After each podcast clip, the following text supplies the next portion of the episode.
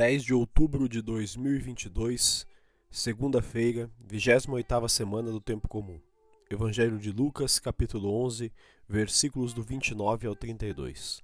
O Senhor esteja conosco, ele está no meio de nós. Proclamação do Evangelho de Jesus Cristo, segundo Lucas. Glória a vós, Senhor. Naquele tempo, quando as multidões se reuniram em grande quantidade, Jesus começou a dizer: Esta geração é uma geração má. Ela busca um sinal, mas nenhum sinal lhe será dado, a não ser o sinal de Jonas.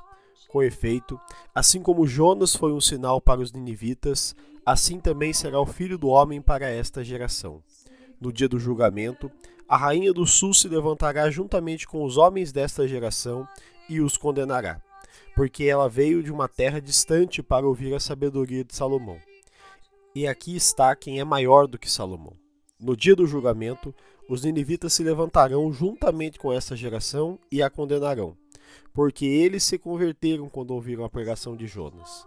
E aqui está quem é maior do que Jonas. Palavra da salvação, glória a vós, Senhor. Pelas palavras do Santo Evangelho sejam perdoados os nossos pecados. Amém. Queridos irmãos e irmãs, façamos uma brevíssima reflexão sobre o Evangelho de hoje. No Evangelho de hoje é ressaltado que o grande sinal da ação de Deus é Jesus, o Cristo encarnado. Assim, mais do que exigir milagres de Deus, precisamos fazer uma experiência real com Cristo.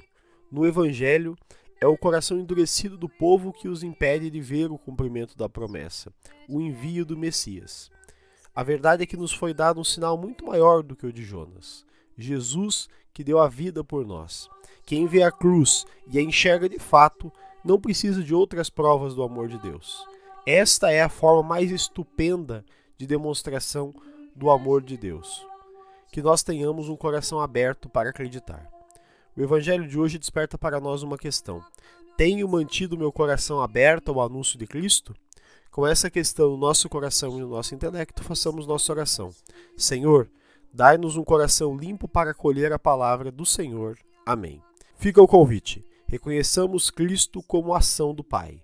Louvado seja nosso Senhor Jesus Cristo para sempre seja louvado.